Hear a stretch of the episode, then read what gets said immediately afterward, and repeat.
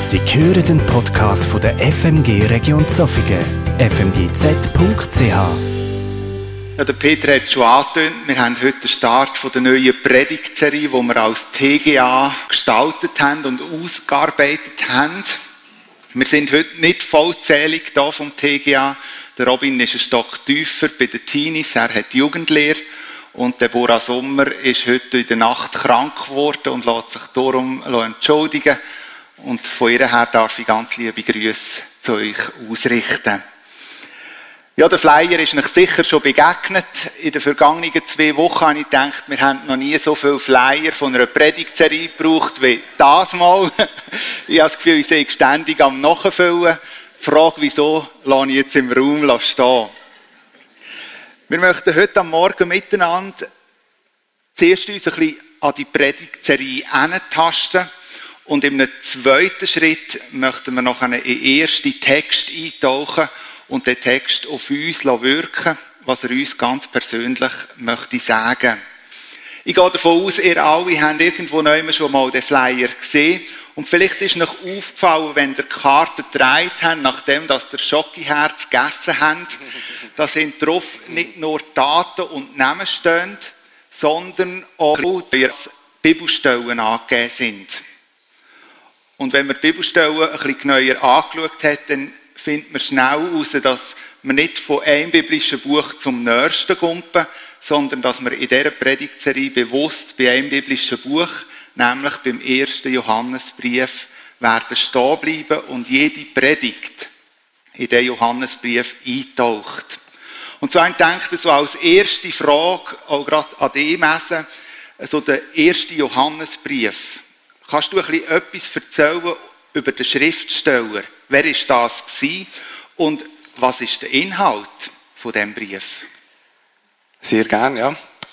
Der Autor vom Johannesbrief hat eigentlich, wie ich nicht Messe heißen mit zivilem Namen, auch nicht Johannes geheißen mit zivilem Namen, sondern eigentlich, also vermuten wir Jochanan Bar Saftai, das ist sein vollständiger Name. Wir kennen ihn als Johannes, Sohn vom Zebedäus, und von diesen zwölf Jüngern wo äh, Jesus auch den Namen Apostel gegeben hat, also einer von den zwölf Apostel. Er hat dann darüber hinaus auch noch in engsten vertrauten Kreis von Jesus gehört. Er ist Jünger gewesen, die mit dem Jesus unterwegs sind. Ähm, zusammen mit seinem Brüder hat er noch einen anderen oder einen Spitznamen gehabt. Das hat Donnersohn geheißen. Donnersohn, äh, wenn man es gesagt so, dass sein Vater der Donner war, sondern man hat in dieser Zeit wenn man es gesagt, Sohn vom Donner gemeint, du bist wie der Donner. Also, so, das ist eine Eigenschaft von dir. Und wenn wir da so heilig willkommen geheißen wurden, also im Gegenteil, der Jesus und seine Jünger sind abgewiesen worden und dann äh, hat Johannes gefunden, jetzt müssen wir doch beten, wie der Elia im Alten Testament das war und hinter dem her kommt wahrscheinlich auch der Name Donnersohn. In die Geschichte eingegangen ist er aber nicht als Donnersohn, sondern als Apostel von der Liebe. Und das ist ja ziemlich ein Gegenapostel von der Liebe ist. Im ersten Johannesbrief, also dem Brief, wo wir uns beschäftigen, kommt das Wort Liebe oder Liebe 46 Mal vor bei 105 Versen. Also mehr als in jedem dritten Vers. Der Johannes ist wahrscheinlich von allen Männern, die auf dieser Welt je gelebt haben, der der am nächsten und am engsten mit dem Jesus unterwegs war. Wo er später das Evangelium ähm, das hat er nach den anderen drei geschrieben, also eine Biografie eigentlich über den Jesus.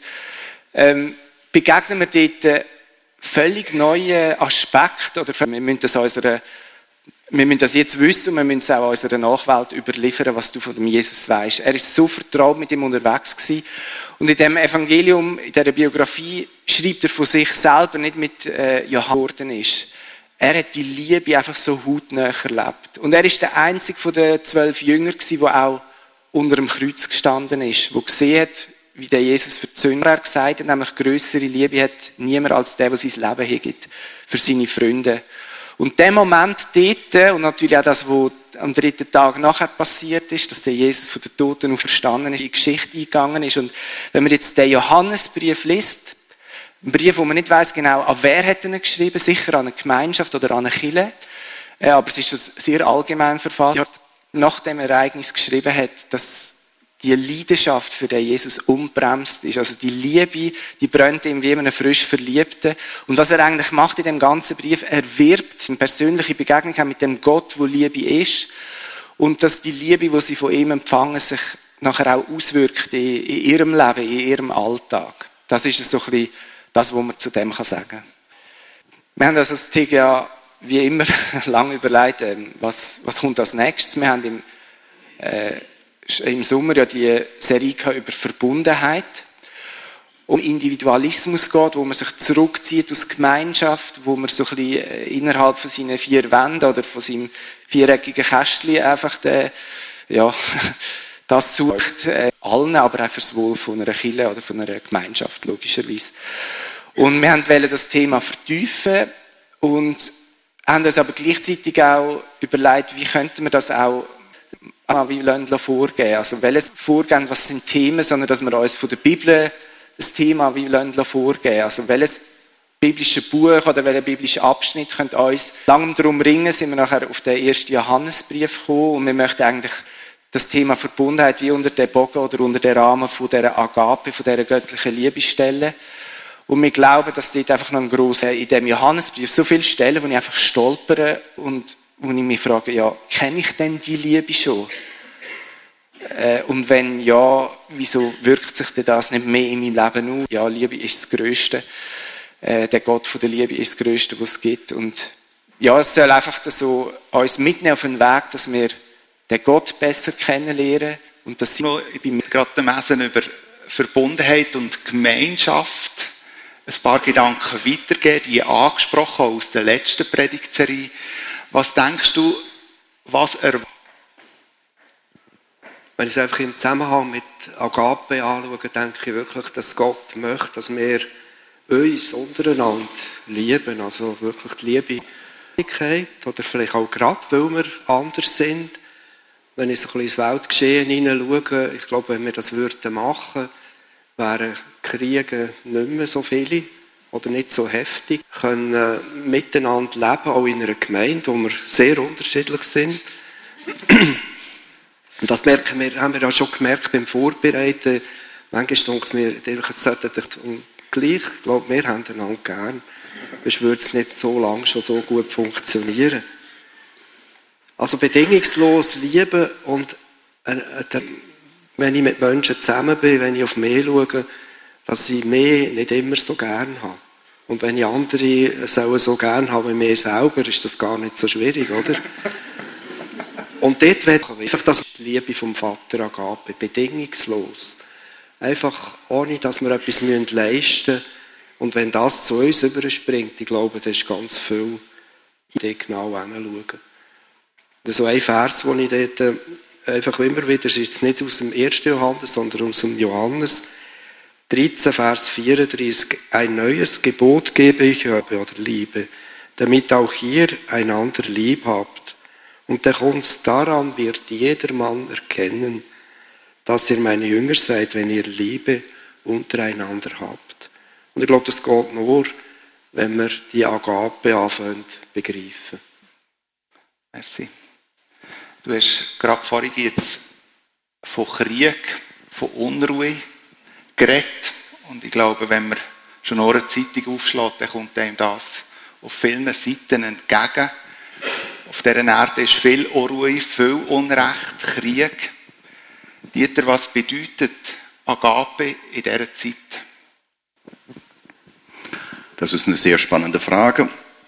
Auf der einen Seite, wenn wir als Liebe offenbart, im 1. Johannes 4 heißt es, Gott ist Agape, Gott ist Liebe. Und wer in der Liebe bleibt, der bleibt in Gott und Gott in ihm.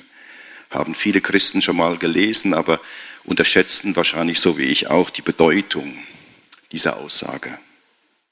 Gott hat sich als Agape geoffenbart, um auf diese Weise mit uns in Beziehung zu treten und um auf diese Weise eine tiefe Verbundenheit mit uns möglich zu machen.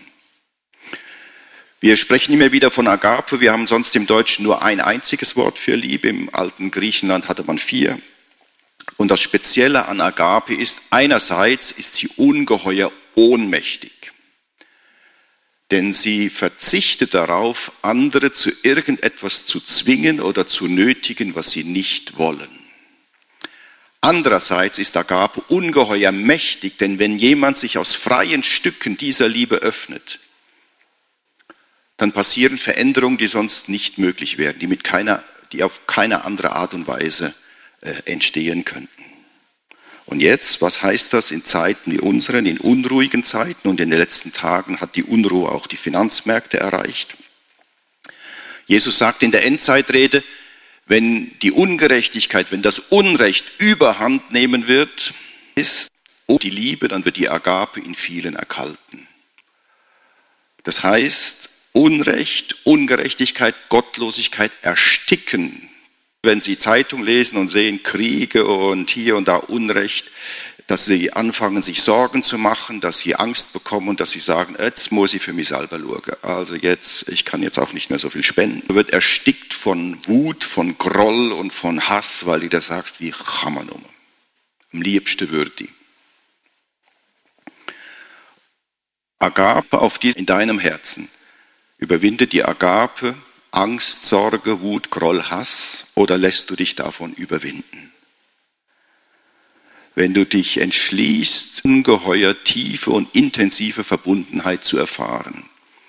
Und auf der anderen Seite entschließt du dich, teilzuhaben am Schmerz Gottes an dieser Welt.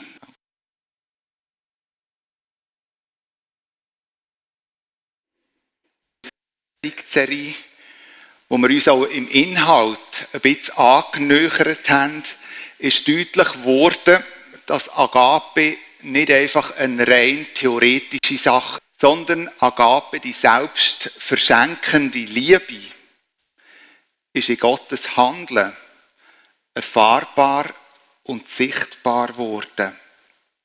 Und sie soll uns ganz durchdringen und so auch durch uns erfahrbar und erlebbar werden. Wir möchten jetzt eintauchen. Ganz bewusst habe ich das ganze Kapitel ausgewählt, dass wir ein Stück weit mit der Schreibweise vom Johannes vertraut werden. Und das werden dann nicht auf jeden einzelnen Vers eingehen. Und vielleicht stellt sich auch der eine oder andere heute Morgen die Frage, wenn er den Text hört, was bitte schön haben die Verse mit den Gedanken, die ich euch jetzt dann vorlese aus dem Johannesbrief, sind wie Voraussetzungen, dass wir überhaupt in der Lage sind, in die selbstlos mit in den Text aus dem ersten Johannesbrief, die Verse 1 bis 10. Von allem Anfang an war es da, es angeschaut und mit unseren Händen berührt, das Wort des Lebens. Ja, das Leben ist erschienen. Das können wir bezeugen. Wir haben, das beim Vater war und unter uns erschienen ist. Und warum verkünden wir euch das, was wir gesehen und gehört haben? Sie zusammen mit uns erlebt, was es heißt, mit dem Vater und mit dem Sohn Jesus Christus verbunden zu sein.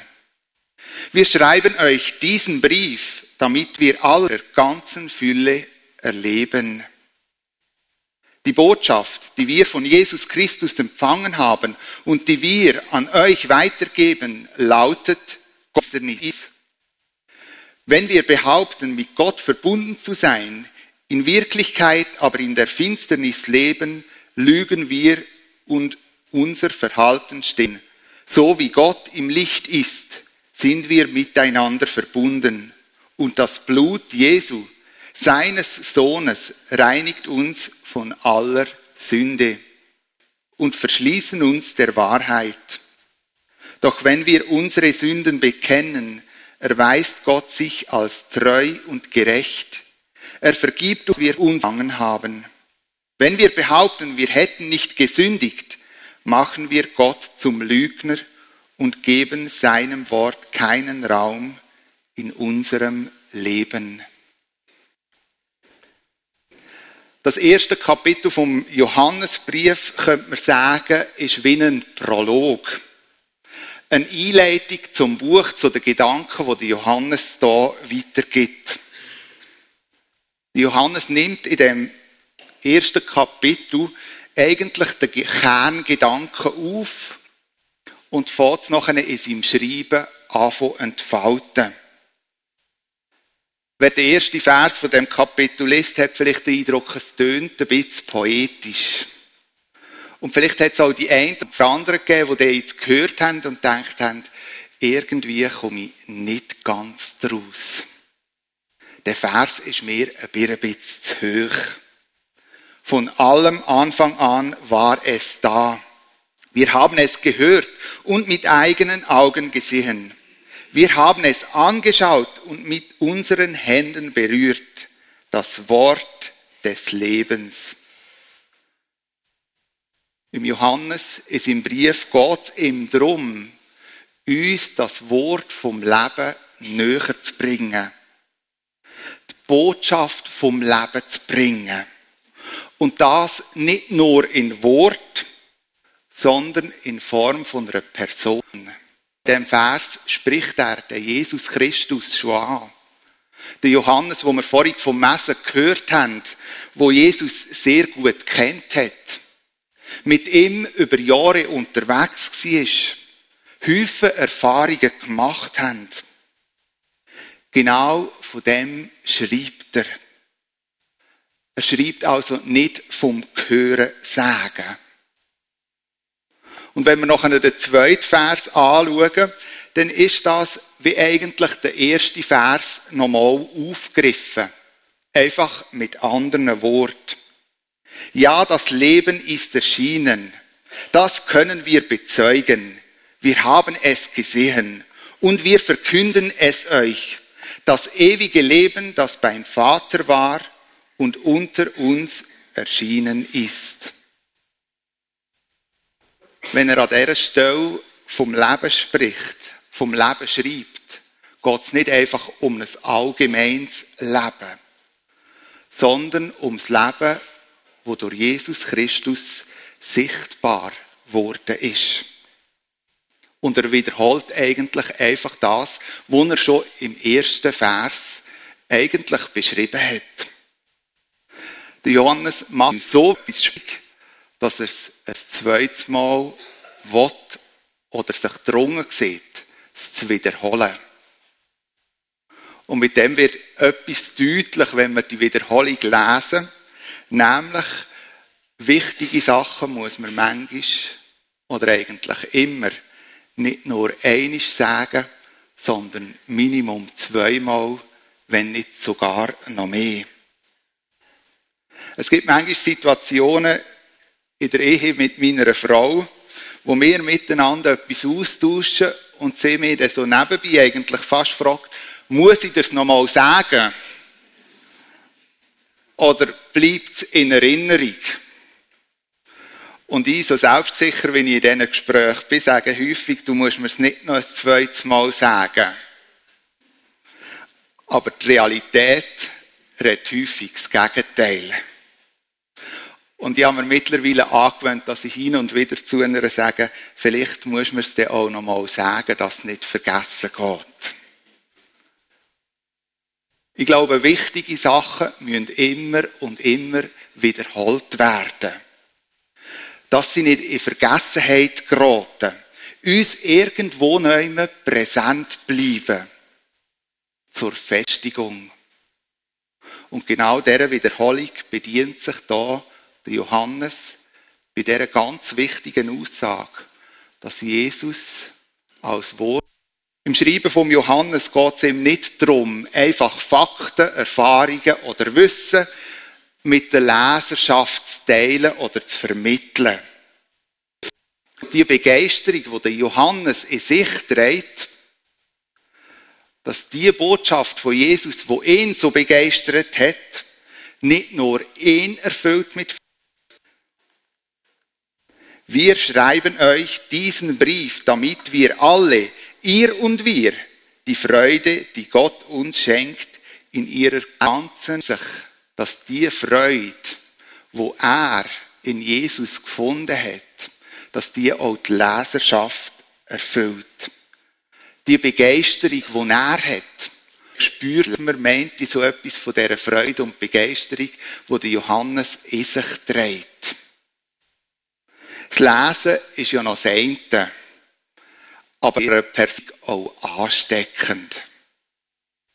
Ich mag mich sehr gut an die Zeit erinnern, als ich im Studium war und einen Dozent hatte im Neuen Testament, wo die Freude war, über die Bibel sichtlich anzuspüren war.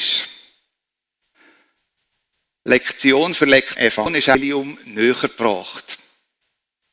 Er hat schon x Jahre unterrichtet, aber die Begeisterung ist geblieben. Und die Begeisterung ist so stark dass sie uns Studenten nach wie vor habe ich die Bibel, die ich im Studium gebraucht habe. Die liegt bei mir noch immer auf dem Pult, auf meinem Schreibtisch. Bis von dieser Freude und Begeisterung, die ich dort im Studium unter anderem von dem Dozent mitbekommen habe. Die ist bis heute nicht erlöschen. Empfindest du noch Freude und Begeisterung, wenn du das Evangelium studierst?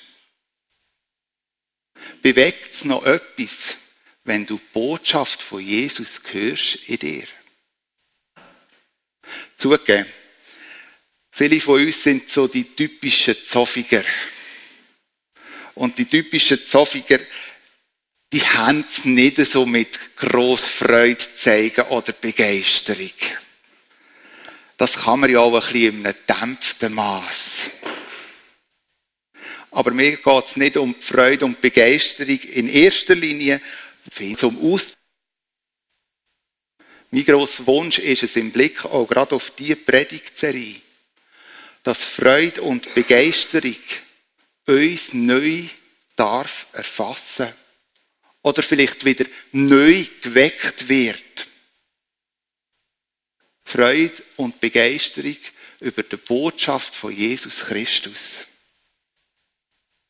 Vielleicht ist das auch oder wird das auch dein ganz persönliche Gebetsanliegen in dieser Predigtserie inne. Dass du wieder neu mit Freude und Begeisterung erfüllt wirst. Freude kann man nicht machen. Freude muss man sich schenken. Nach dem Satz können vielleicht die einen oder anderen denken, ja, dann kann ich meine Hände in den Schoß legen und einfach einmal warten. Ich glaube, das wäre die falsche Reaktion auf diesen Satz aber. Nein, ich glaube, wenn ich sage, dass wir uns Freude müssen schenken dann geht es auch darum, dass wir uns danach ausstrecken. Mir ist da ein Bild von einem Göttibub von mir in den Sinn gekommen.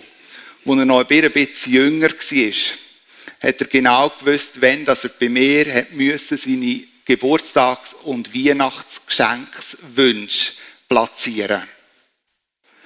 Er hat das nicht nur einig gemacht, sondern immer und immer wieder. Er hat sich sichtlich nach diesen Geschenken ausgestreckt. Er ist sich bewusst gewesen, er hat sich sie nicht selber können leisten.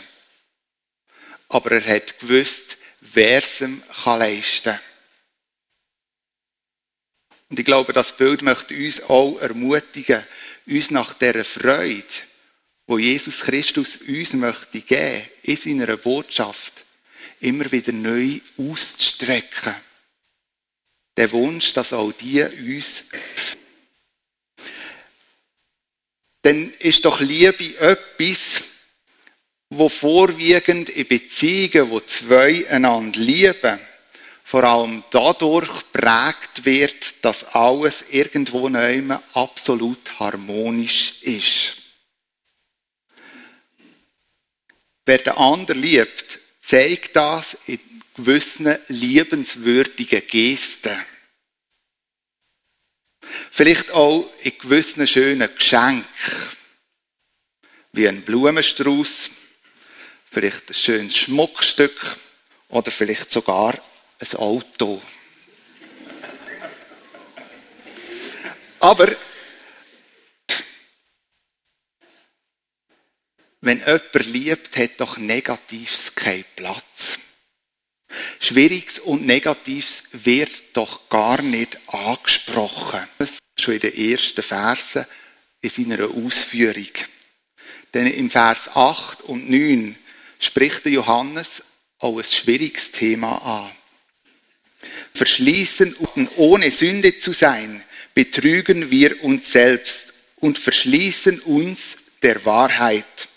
Doch wenn wir unsere Sünden beher, vergibt uns unsere Sünden und reinigt uns von allem Unrecht, das wir begangen haben. Aber hallo.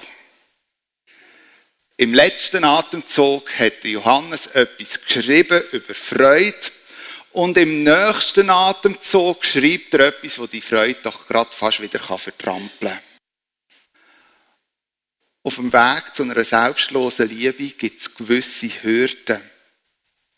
Und eine Hürde davon ist Sünde und Schuld. In der Liebe ist die Wahrheit zu finden. Wer in der Liebe lebt, der hat und redet in der Wahrheit. Somit spricht auch die Liebe Sachen an, wo eben spricht Sachen an, wo man falsch liegt oder wo man sogar schuldhaft gehandelt hat. Liebe schaut hin und nicht weg. So hat es auch Jesus Christus vorgelebt. Jesus war parat am Kreuz hat er der Menschheit vor Augen geführt, dass er nicht wegen sich am Kreuz hängt, sondern wegen uns, wegen dir. Das ist prägt von einer riesengroßen Liebe von ihm her. Er hat geliebt, sonst hätte er es nicht gemacht. Doch er ist an dem Punkt nicht stehen geblieben. Denn er hat deutlich gemacht, dass wenn wir parat sind, unsere Schulden zu bekennen, dass er parat ist, uns die zu vergeben. Willen. Jesus verurteilt uns nicht, aber unsere Schuld. Das ist Agape, die sich selber verschenkende Liebe. Wo in deinem Leben hat jetzt wie etwas angeklungen? Oder ist dir wie signalisiert worden, dass es Zeit wäre, aus der Finsternis rauszutreten? Lass den Tag nicht vorbeigehen, ohne dass du den Schritt nicht machst. Wer erkennt die Schuldig, der hat häufig auch Scham in sich. Und die Scham kann auch dazu führen, dass man sich immer mehr in die Dunkelheit zurückzieht. Noch mehr in der Dunkelheit abschottet.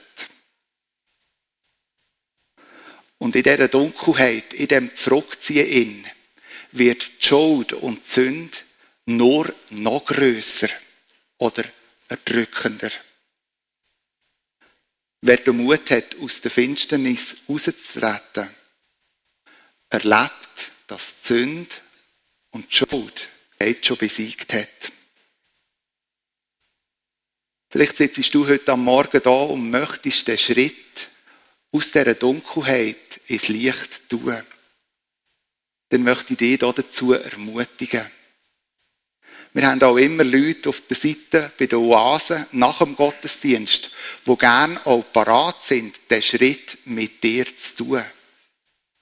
Nütz die Möglichkeit. Eine Person vom Vertrauen kann ihm helfen, aus dieser Finsternis rauszukommen. Johannes skizziert einen radikalen Weg. Einen radikalen Weg ins Licht. wo in deinem Leben wäre es dran, den Schritt zu tun. Vielleicht sitzt du aber auch heute da und denkst, das alles habe ich schon lange mit ihm vieles teilt. Das geht mir doch persönlich nichts mehr an. Wie gesagt, Johannes skizziert einen radikalen Weg ins Licht, wo selbst die noch aufgefordert sind, wo schon lange mit Jesus unterwegs sind, den Weg einzuschlagen. Amen.